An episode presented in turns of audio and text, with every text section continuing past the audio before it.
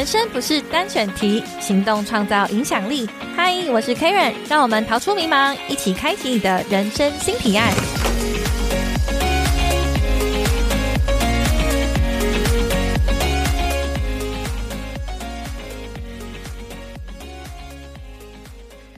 大家好，我是 Karen，欢迎重新回到人生新提案的节目。那前两集呢，我们有深入的挖掘瓦基他对于知识性产品啊，还有他自己的生活跟工作的一些想法。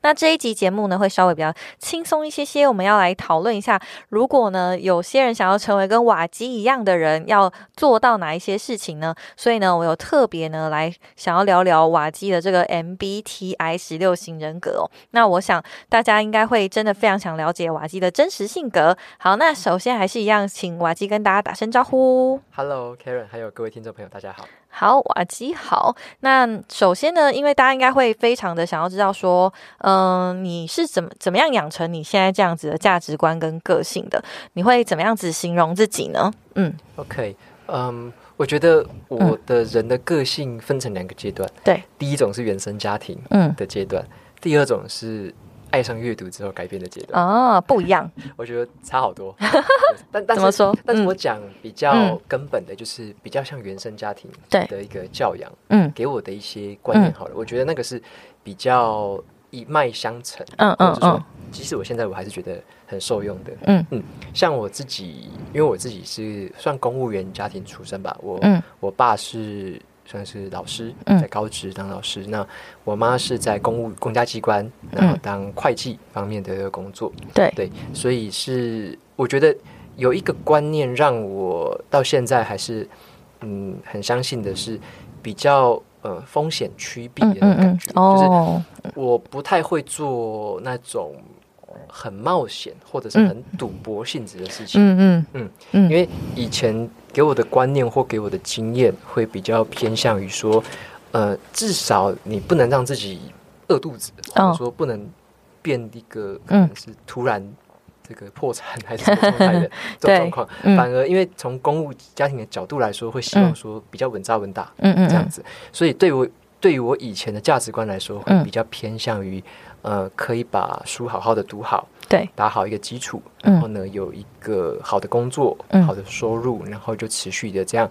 继续成家立业，嗯嗯。感觉，嗯。嗯。就我觉得这个观念也算是我现在也还是会持续的记得这个观念嗯嗯嗯。的一个，所以所以我自己会评价我自己，其实算是一个蛮保守的嗯冒险者。嗯，保守的冒险者。对，，保守吗就是我在做的一些事情，大家看起来好像很嗯冒险，嗯嗯嗯嗯，或者说好像像例如说从台积电离职，对对对对大家觉得 哇，怎么赌这么大之类的，对对，大爆红，也不是那个那个不是我要的，就是我觉得从从这样子的一个选择来说，嗯。对于我而言，它不嗯像是一个赌博，它对。它比较像是我有一定的怎么样准备了，嗯嗯我有一定的基础而且我也有一定的策略，嗯，比较能够稳健的去面对这样的选择。对，所以我是在一个保守的架构之下去选择一个冒险的路线。嗯，所以我觉得嗯。从原生家庭给我的教养来说，让我有这样的认知。嗯，对，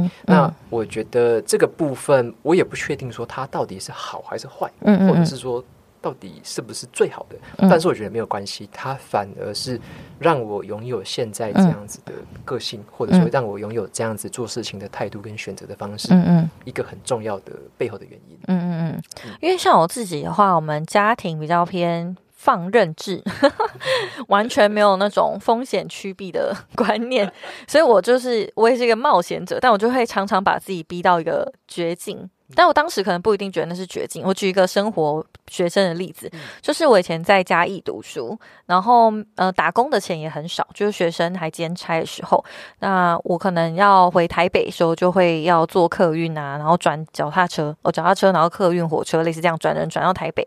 然后呢，我那时候就很自豪，自己一抵达台北的时候啊，到家刚刚好我钱包是没有钱，零块，就是把交通费全部花光光，然后吃喝玩乐也都花好，然后之后回到台北刚好剩零元，那我都觉得哇，我掌控的很好，可是就完全没有风险趋避的概念。那因为瓦基应该还没有结婚，对，然后是我结婚了，所以我我的另一半他的原生家庭就比较偏向瓦基这样，就是很有风险趋避的想法，就会一直常常觉得说，哎，你现在去做这个，要是什么骑车好了，就是不准骑车，说骑车就是出车我没有医药费啊什么之类。然后，但我对我来说就没有这种想法，所以我也是一直慢慢的在调整。那这就显示说，哎，其实原生家庭对一个人的人格养成还蛮重要的。那我们最近就是韩国啊，然后台湾都非常流行 MBTI 这个人格测验。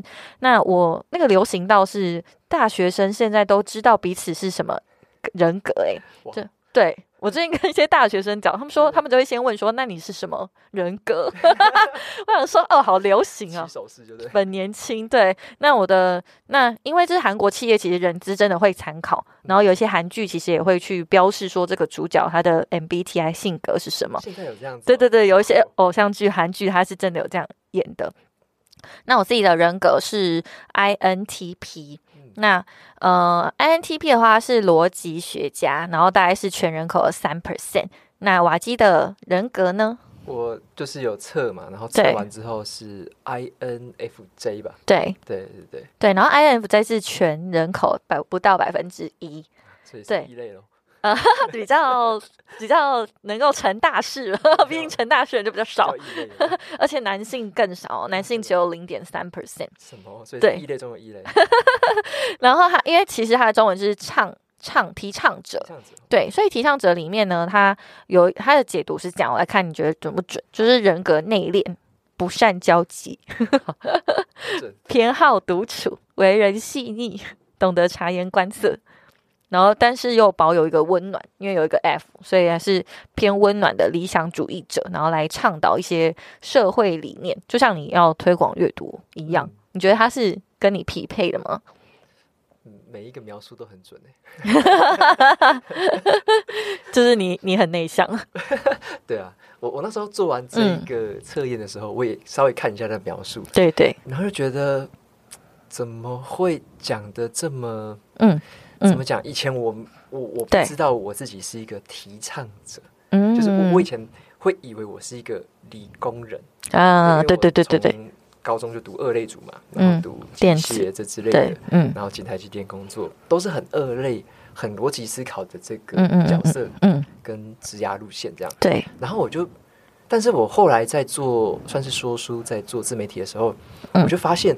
我其实就很想要把这个理念，就是把阅读这个理念，对。我真的很想要分享，或者说传递给更多人知道，就觉得自己有这样的一个冲动跟那个热忱，嗯，但是又好像跟我原本的那种什么逻辑思维、二类的 冲突，对，好像很冲突，就觉得到底怎么样？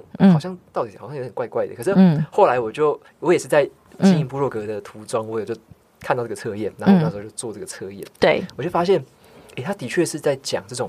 提倡者的这一种，嗯嗯，怎么讲？有点像是我那时候的确在做说书事业的时候，嗯，我就真的很符合 INFJ 这样的一个嗯特性，嗯。然后因为做部落格跟录制节目，比较不用到处游山玩水，也不用到处出外景什么的，对，也不用我讲话的时间也很少，就是写作啊，可能偶尔录音，对。所以我觉得真的是蛮。符合我那时候很喜欢做的事情，就是我好像是当我在做说书事业的时候，我好像活在这个 INFJ 的节奏当下。嗯，但是当我在可能在公司工作，或者说我要让自己去接受一些算工作上可能人际上面的挑战，甚至是一些交际应酬之类的。嗯，当我在那个时候，我就觉得那个好像不是最自，并不是最自在的。嗯，然后嗯，我在那个当下也会觉得。呃，那种冲突跟拉扯的感觉会最多，嗯。所以后来我看完这个测验，我才发现哦，原来有这样子的一个差异，难怪我后来会蛮向往，或者说在我这个说书事业上会愿意投入更多的心力，会会变成这个现象。就以前在你的工作环境，毕竟它也很高压，然后呃时间比较长，然后可能半夜会有 uncle，我想我想象中是这样，是是真的吗？会跟你的人格上有冲突。但你以前没有发现，嗯，以前会觉得这个就是理工男的宿命吧，好认命，很认命。对，以前我是很认命的人，以前会觉得说，嗯，我就是好好读书，进这个公司，对，有这样的职位，有这样的专业，我就来把它好好做好吧。嗯，既然我都已经有这样的一个很好，嗯，然后可以有这样子一个职位，嗯，我就把它好好做好就好了。然后就觉得这是。必经之路吧，就觉得说这个就是我的宿命，我就是应该这样子过的。嗯，对，但就的确的是后来有了不同的选择，或我透过阅读，嗯，开启不同视野之后，对。我才发现，哎，其实人生不只是这种选择而已，嗯嗯其实有好多好多的样貌，嗯，我还没有探索过或还不知道的，嗯，所以我才有点像是阅读，就是有点把我那一个框架一直往外去突破，让我的视野开始。变得不太一样。嗯嗯嗯，那你要离职前，父母有说什么吗？还是你先离了？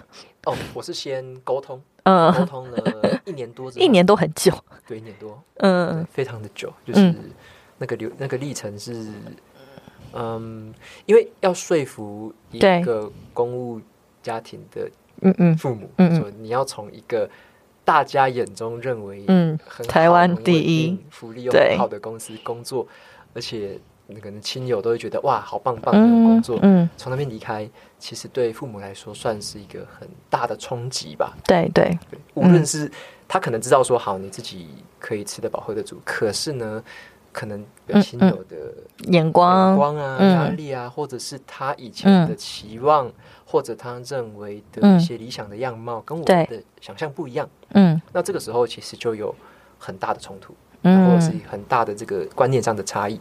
那我就为了去沟通跟让他们理解这件事情，嗯，就花了大概一年多的时间。哦，蛮长的，算是有可能是你人生中的一个家庭革命。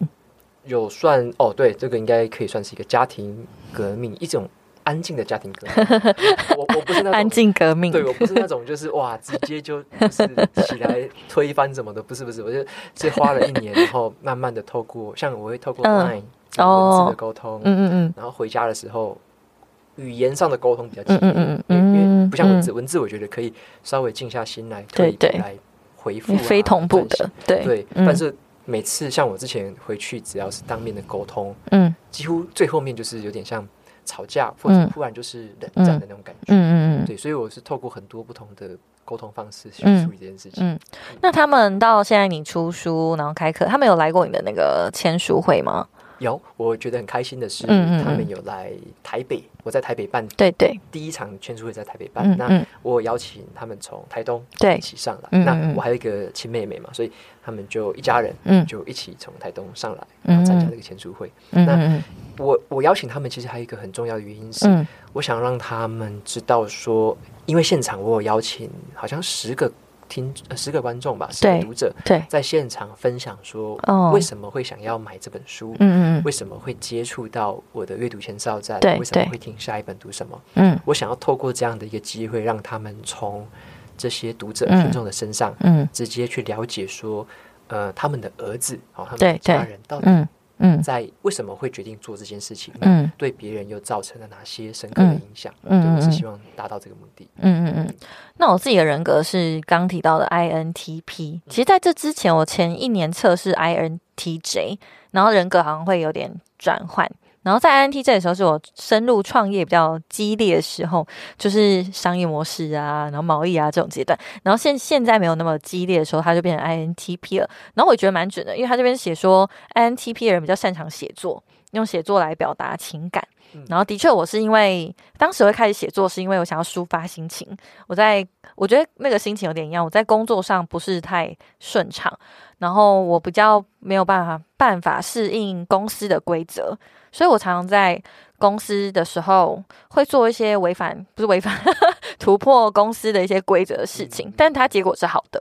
可是就是同你要有同事嘛，所以同事们就是会觉得说这样很奇怪还是什么之类。然后这 INTP 就有去提到说，就是这个个性的人就是不那么遵守规范的人，不按牌理。对，然后又比较喜欢推理。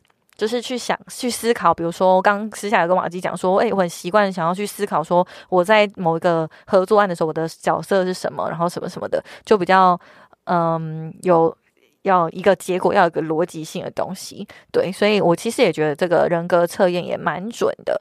那我另外还有透过我朋友开发一个叫 MMT 的天赋系统，它比较小一点点。然后我因为它不用生成的时间，所以我就输入你的生日，然后分析你的个性是谨慎，然后有企图心，跟做事很精准。擅长用故事去倡导一个理念，对他只有输入生日哦。那你听起来觉得怎么样？我听起来，嗯，我想一下，嗯，这几个描述都蛮符合我的，我觉得都蛮符合的。对对，像是你说谨慎，嗯，就像我刚刚有提到的那种保险的冒守者，嗯嗯嗯，保保守的冒险者，其实就是谨慎嘛，就是我我不会太奋不顾身或者是很赌博性的这样，所以谨慎的确有。对。对，然后你说，哎，做事精准，其实我觉得比较像是我在定我的目标的时候，嗯嗯，就是我比较，嗯，我我不会就是无头苍蝇的乱做，或者是就是，我我会有先预设一个假设，说，哎，这样子做下去。可能会有得到什么样的收获，嗯，或者说可能有什么结果，但是我不会预设立场说一定要这样的结果才叫做成功或失败，而是我大概知道它方向可能是这样，嗯，所以我会去执行它，看它是不是，嗯，会跟那个方向的落差有多少，对，试着让它变得越来越精准，嗯，所以觉得这点好像。也是有蛮讲的蛮到位的，嗯嗯嗯嗯。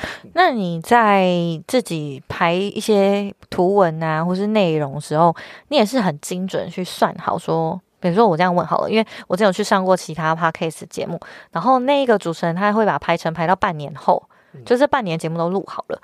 那你自己的排程规划会拉到多长多长的期程呢？哦，OK，嗯，这个比较像是那种前置准备，或者说那种嗯那种叫做什么被呃。buffer 有多少吧？对对对，buffer，对对。像像我现在哦，包含我以前开始做的时候，我其实没有特别留 buffer。嗯嗯嗯。我其实因为我在分享的书本比较像是它解决的是我当下，对，可能是那一个月，甚至是那一两周，嗯，我所感兴趣，我所要解决的一些问题，嗯，我想要直接用那本书里面的东西来对。帮助我思考，可能帮助我应用，所以我分享的比较偏向及时。哦，所以我自己没有特别的去放，可能好几周的这个，我顶多就是可能提前一个礼拜，嗯，开始写，对，然后可能也是在即将上架之前，差不多把东西准备好，然后上架，嗯，对，所以我在这个方面，我其实在这个的规划，我并没有做很长的一个 buffer，嗯嗯嗯，对，那这个也是，我觉得这个方面有一个方面是好的，就是对，它让我比较活在这个当下。的那种感觉，嗯嗯，就是诶，我当下就在做这件事情，在分享。那我每一次分享的就是很真诚的，就是我当下的感觉。嗯，但是它有一个缺点，嗯，就是因为没有 buffer，对，所以我有时候，例如说稍微拖延了一下，嗯或者说诶，这本书我觉得应该要再多花一点时间写的时候，嗯嗯，我就会拖到时间，嗯，对。但我自己觉得，以我现在的经营方式来说，我还没有。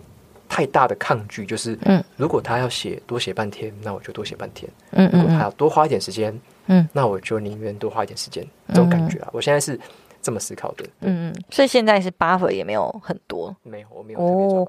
那真的是很高效输出哎，非常，因为你每天几乎感觉有更新到五五篇图文。哦，嗯，我的策略是这样，对，像一天我现在是更新两篇贴文，对，跟。可能每个礼拜有两个新的心得，嗯，这样子。那偶尔会有一些新的不同的东西，所以我自己的策略是大概有三分之二吧，嗯，是旧的内容哦，旧的内容再利用，嗯嗯，然后有三分之一是新的内容的产制，对。对，所以我大概是抓这样，因为因为我自己喜欢做的内容类型是比较偏向于常青的，就是 evergreen 常青的，可以。不管多久之后来看，都还是有它的效用在，所以我会蛮长的把我的内容拿来重复的利用。可能这个内容是三年前、两年前的都没关系，但是因为它是常青的内容，哦所以我无论在什么时候再度曝光它，嗯，都还是可以帮助到不同的读者或受众。这样，嗯，就是说你刚刚讲三分之一、三分之二。的确印证说，这个性就是做事很精准，你可以精准的抓出你是怎么分配的。对，像我可能就我我是更 free 一点点的，就我也是把它写完就发出去。但是我可能顶多偶尔会有非常非常想要写的东西，可是非常非常想要写的东西不一定写得好，就是我就会想很久之后写。只要写的时候比较快，然后再把它发出去。发出去有时候我这种想很久再写的话。诶，效果就会不错。但如果及时写的时候，就好像普普的这样，所以我就会一直陷在一个想很久写、想很久写 的这个这个比较思考比较久的状态。哦，对，因为我们人格是思思想家。对，那因为嗯，我们刚刚谈到的是性格嘛，然后从原生家庭影响到自己，那再来是因为我觉得工作环境其实也会影响一些些人格跟思考。那过去在工作上的时候，瓦基也是一个主管嘛。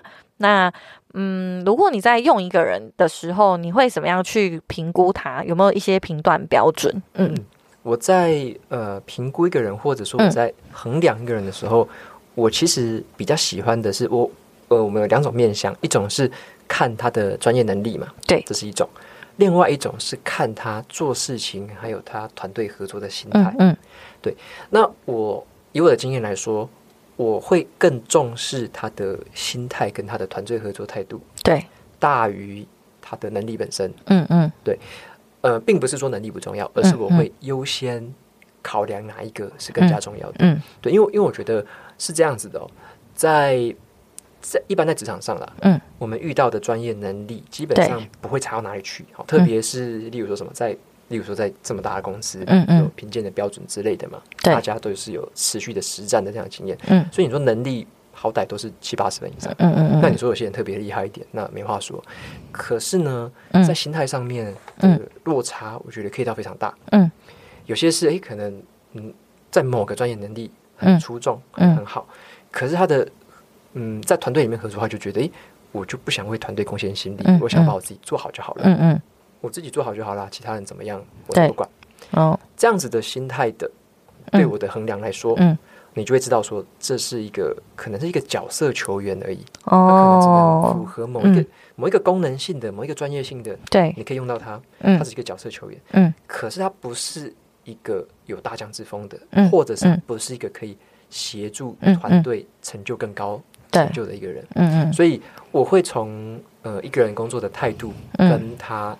对于团队的贡献度，去当做一个很优先的衡量标准。嗯嗯，对，因为基本上来说，像对于一个主管来讲，当时我大概带十多个人嘛，那以一个团主管来说，要让一个团队做得好，嗯，并不是说里面每个人各自为政或各自做得好就可以了。嗯嗯，他是要发挥一个团队的重效，等于说这个团队所提出来的成果所产生的成果，是对于更大的组织是有好处的。嗯，所以你这个团队能不能够发挥那种什么一加一大于二的战力？嗯嗯嗯，我我认为那个是最重要的一件事。哦，也是一个主管他嗯算是很核心的一个角色。对，因为我们只要相反来想就知道，如果一个团队一加一不能大于二的时候，那要这个主管干嘛？嗯，对不对？如果一个好的主管，他就是能够让一加一大于二，嗯甚至。更多更多的价值，所以一个好的主管是能够让这个团队能够发挥更好的重效。对，也就是说，如果团队里面的成员，我们能够让他的心态或将他的态度培养，甚至说有些人原本就具备这样的能力、这样的心态，那这样子就是有点像是嗯好上加好嘛。嗯嗯，我们就会青睐，而且会更欣赏、更重用这样子的人。嗯，所以我的衡量标准会是以这个角度为出发。那你当时要带多少人啊？你的底下有多少人？嗯，大概是在十个到十一个。哦，是蛮多的诶。对，就是会有不同的时期，大概都是十个到十一个左右。你负责的部门是？因为我对于半导体的理解，可能有现场，嗯嗯呃，软工程师装组装工程师，呃，做螺丝的是吗？大家会这样讲吗？嗯，还是会。嗯，我们的分类是这样子。对，其实它分类太细了。那我讲比较大家常接触到的，像在半导体工厂。常听到的有设备工程师，嗯嗯嗯，好，设备工程师就是要维护机台的健康，对，有点像机台的医生，要让这个机台可以运作的好，这个是设备工程师。那还有一种叫做制程工程师，嗯，有点像你这个机台要晶片，每个晶片要这样子一一站一站的运作过去，嗯，你要有很多的 recipe。好像是我们在煮菜也有 recipe，这个火候要开要加热十分钟，嗯下一个温度要一百八十度之类的，这个叫做 recipe。所以要有控管这些 recipe 的工程师，就叫做制程工程师。嗯嗯，对。那还有一种叫做更常见的，就是制程整合工程师。嗯嗯嗯，那就是嗯，我们刚刚说的那个是一站一站，对对，每一站就要有一个制成方式。但是制成整合，它是要负责一整个产品。嗯嗯，可能是像我们做便当，鸡腿便当里面有很多的材料嘛，很多站点嘛。嗯，鸡腿站点有 可能酸菜，嗯嗯白饭，嗯，可能有这个额外的配料。嗯，那制成整合就是会去负责这整个便当，这个鸡腿便当就是你负责的项目。嗯嗯，对，所以大概有这三个主要的分类。嗯，对，那。要支援这样子的工厂去运作，对，其实背后要有很多的电脑系统，对，像是自动化系统。嗯嗯，我们现在常听一个词叫做无人化工厂。嗯嗯，就是没有人在里面，工厂也可以自动派货、自动 run 或自动的去运作生产出来。那台积电就是无人化工厂走在很前面的一个，是哦，嗯，里面就有很多的那种。天车啊，就是娃娃机，吊着那个金元跑来跑去，超乎我的想象，就自动调去那个机台，然后就自动去跑完那跑完那一站，再把它调走，调到下一个机台。所以里面你会看到一堆娃娃机跑来跑去这样子，在天在天花板上。啊，对，很跟我想象的很不一样。我从来没有听过它走动的人其实很少。啊。嗯，那这些东西是不是全部都要电脑来对对。嗯那这些东西的数据啊，什么是不是到电脑的系统？嗯，你要记录到资料库里面呢？对，你要记录到伺服器里面。嗯，那我那时候负责的就比较偏向于这个呃那些软体的运作，怎么样去开发或怎么样去维护这一些分析数据的嗯嗯这种伺服器里面的软体呀？对，怎么样去建构系统，让我们刚刚讲的那三种工程师可以使用这些系统，嗯，来去维护这整个。工厂的产品运作，嗯，能够更好的看 recipe，嗯，能够更好的维修机台，对，能够更好的去掌控产品的这个品质啊，嗯嗯嗯，对，所以这些比较偏软体啊，跟这个电脑方面的东西，是我那时候在负责的主要的专案内容。软体工程师的这个角色吗？算是软体专案，软体专案，因为我算是在，因为哦，工厂的话，嗯，我们每一个工厂都会有。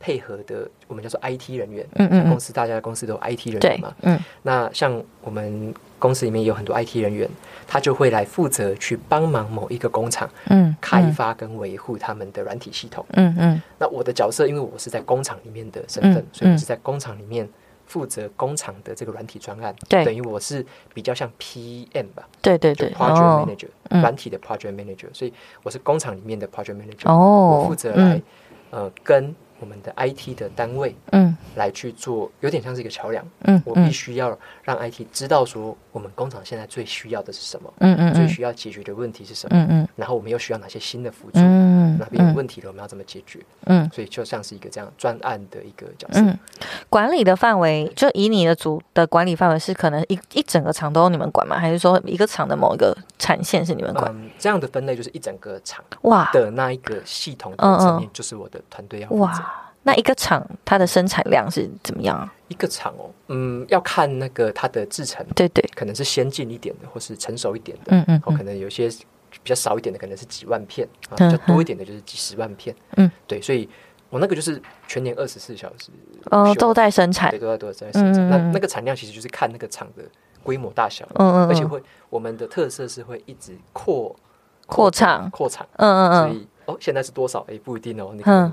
过一阵子又扩产，而且扩产能，会提高机台效能，对，生产的可能又不一样，对，所以那个是会一个变动的数字，嗯，很有趣哎，因为这跟我想象就是很不一样，因为我觉得它比较工厂，但好像完全不是这样，它软体跟电脑化的东西非常多，对对。对对对，那这我觉得跟呃细心这件事情也蛮谨慎。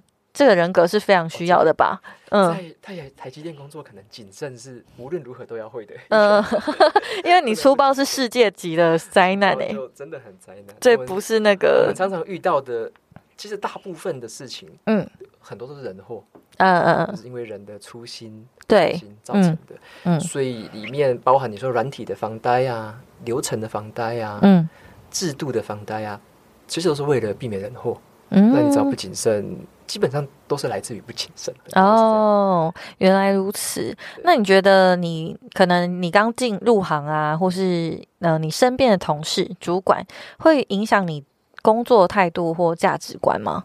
我认为是很直接的影响。嗯嗯，尤其是像我从社会新鲜人的时候，对我其实能够效法的对象或者是模范，嗯，其实就是我的直属，或者是我直属的直属，上上几层的主管嘛。对，所以我认为他们对于工作那种算是兢兢业业的那种态度，嗯，其实就直接影响了我当时新鲜人的对于工作的看法。嗯嗯嗯，对，所以像我自己就非常感谢我的第一个直属主管，嗯，这个这个整个团队，然后包含主管，因为他们的工工作态度让我去体会到说他是。多么认真去看待一件事情，嗯嗯嗯，而且像我那时候在的第一个团队，我那时候易经公司的团队，我们有点像是草创阶段吧。哦，对我在那个时候是草创阶段，所以你就会看到说，这个主管他怎么样在这几个人带领这几个人从草创的阶段，有点像是那个创业的阶段，哦，怎么样在这个阶段下去稳扎稳打的。打造出很多很多，把这些专案全部都把它 run 好，嗯，然后做出名声，做出好口碑，嗯，然后能够在公司里面取得一席之地，嗯，然后能够让这样子一个事业体能够持续的茁壮，为公司产生更多的价值，嗯，所以我觉得他们在这个上面对于这整个的经营跟这整个就有点像我是参与这个草创的过程，对，所以这整个过程就让我很有感触，嗯嗯，那我觉得也影响到我后来。像我后来自己开始做斜杠啊，开始自己，呃，包含我自己到台南也是要开始带一个新的团队，也都影响了我后面的工作上的价值观，让我知道说，哦，有这样子的工作态度是可以效法的。嗯，对，那。可能是我很欣赏的，对，是哎，我觉得这样做真的是很棒，嗯，那我就会说，哎，那哪些东西我来照着他的方式来做做看，那哪些东西可能我觉得，哎，可能新的情境会需要不同的东西，那我就从书里面去找答案，这样，嗯，那你那时候到台南是要带一个新的 team 嘛？那你你后来离职之前那个 team 它是成长到什么样子的规模？嗯，我在台南，像我们在工厂里面好了，对，我们讲工厂，因为我第一个。呃，工作是在新竹的时候是开发团队，对，所以那样那个是一个性质比较不一样，嗯，开发形态的那又是一个新的新创的一个阶段，所以那是一直在扩增的，我们一直在扩增的，包含现在也是一样。那但是在工厂里面呢，工厂的人力的配置是比较固定一点的，嗯嗯，因为工厂来说好了，像我们台积电有十几二十个工厂嘛，嗯，每个工厂它的分工或它的一些分工的细节，嗯。就已经被制定好了，嗯，有怎样的方式、怎样的流程、这样的人力配置，嗯，是一个几乎是最佳化的状态，嗯嗯，所以我们大概会知道说，以怎样的人力配置可以把这样的一个业务，嗯，把它运作的很顺利、很顺畅，所以在台南的运作的团队。没有特别去扩增的情形，嗯嗯，它比较像是像我那时候设定的一个目标，我盘点之后，大概就是抓十个人，是一个嗯。很不错的规模，嗯，顶多你后面如果说有再多生产一些经验，肯定要再多一点人而已，嗯，但是大概就是那个规模，嗯，所以我就是一开始就以十个人的一个商业模式去思考我要怎么带我的团队，对，所以我就是一开始哦不，我是从第零个人开始招募，就自己是第一个开始招募第一个、第二个、第三个，所以我等于是花了。蛮短的时间吧，好像半年、哦。一年不到的时间，嗯，我就已经把十个人的团队就要就定位了，因为工厂要运作，你必须团队全部都就定位，嗯嗯嗯，所以很短时间内就把十个人全部招满，对，就开始去全力的去运作。哦，嗯。嗯嗯，那因为你离开台积电，然后也是一个小主管的身份嘛，那你当时提离职的时候，公司 HR 有特别未留吗？还是说什么？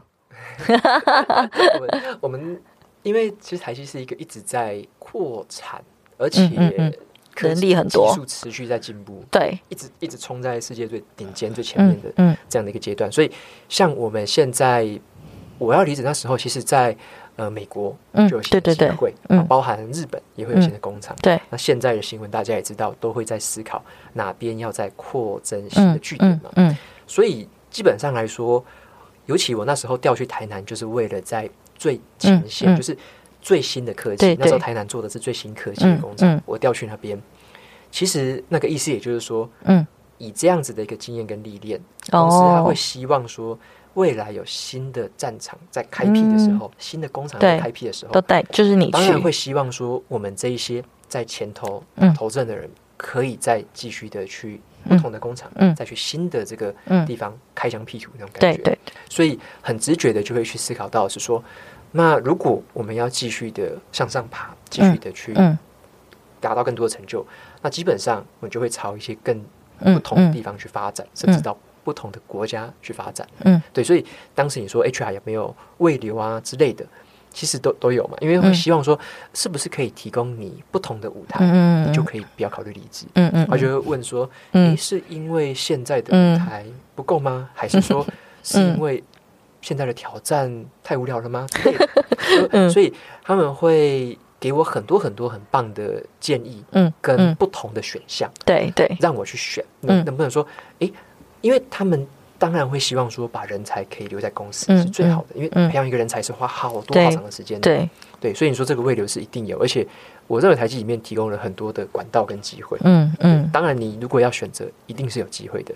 只是我还是通盘考量之后，我很清楚说为什么那时候我要提离职的决定。对对，我考量的并不是什么叫做舞台，不是叫做什么职涯之类的，我要考量的不是那件事情。所以我嗯呃。跟他们在沟通的时候，那一个讨论的方向，他们渐渐的就明确的知道说，嗯哦，这个不是提供一个额外的机会就可以解决的事情。哦，对，所以他们后来也是，我们聊完之后，也是给予很充分的祝福。嗯嗯，希望说能够有更好、不同、不一样的发展。这样。所以，其实你前面经历一个家庭的安静革命，在公司有一点点讨论吧。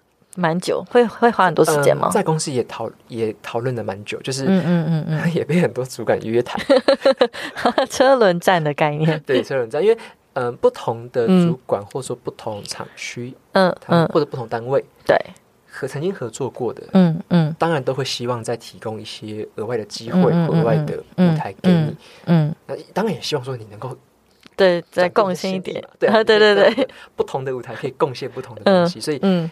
有跟 的确有跟很多我很仰慕的长官们都有聊过讨论过，嗯，对，但是我我都还是有点像用嗯怎么讲，我还是很真诚的跟他们沟通，为什么我会想做这个决定，嗯嗯嗯嗯，而且我我到底想要达成的，或者说我那个像我在做说书自媒体这个目标到底是什么？嗯，我我其实就很诚实的跟他们讲，因为我觉得这个东西根本不需要隐瞒，或者说不需要讲不一样的，我就是很真诚的告诉他。我离开之后，我想要做什么？我想要成就的是什么东西？嗯嗯，我想要帮助的是什么样的？嗯嗯嗯。那他们了解之后，其实也就呃，我我觉得后来得到的祝福是非常多的，这是我很惊讶的。我原本以为会遭遇到很多的困难或刁难，但后来其实没有。我发现主管们他们。都很愿意，嗯，就是了解我在想什么，然后也给予很好祝福，这是我觉得很感谢的地方。嗯，我觉得听着听着很感人，因为毕竟你也在台积电十年，然后要出来的确是很不容易，尤其他刚好算在关注度很高的时候，比起以前关注度更高了。那呃，要离开这个决定也很不容易，然后所以相对来说，你在执行阅读推广这件事情，反而它有一个很大的。